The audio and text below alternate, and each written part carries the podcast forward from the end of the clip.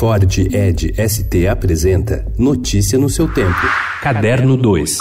Talvez eu consiga superar o temor da transformação. Talvez também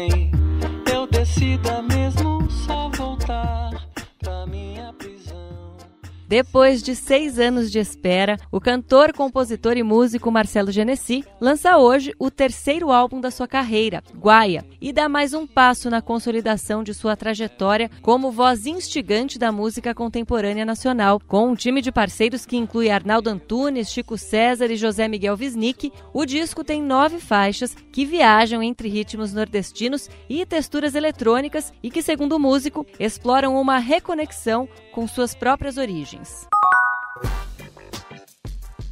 Em entrevista à coluna Direto da Fonte, o empresário Abílio Diniz falou sobre a abertura, em 1 de agosto, do Espaço Horizontes, que ajuda a relembrar a sintonia entre a vida do empreendedor e o país. A espécie de museu foi construída dentro da Fazenda da Família, em Tirapina, no interior de São Paulo. Na conversa, Abílio Diniz elogia o liberalismo de Paulo Guedes, ministro da Economia, e diz que o Brasil já viveu tempos piores. O Ninguém, quadrinho publicado em 2009 pelo canadense Jeff Lemire, que chega pela primeira vez ao Brasil pela editora Pipoca e Nanquim, adapta o clássico O Homem Invisível, de 1897, de Herbert George Wells. Lemire situa a HQ nos anos 1990, 100 anos depois da publicação original, mas mostra como a hostilidade em relação ao diferente e o ódio ao desconhecido continuam em alta no mundo contemporâneo.